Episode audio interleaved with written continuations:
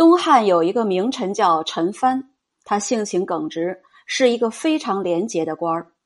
陈蕃喜欢结交有气节的人，他设砖榻招待客人。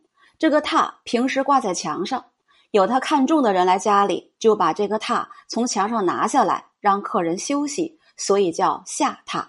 此词语古老，沿用至今。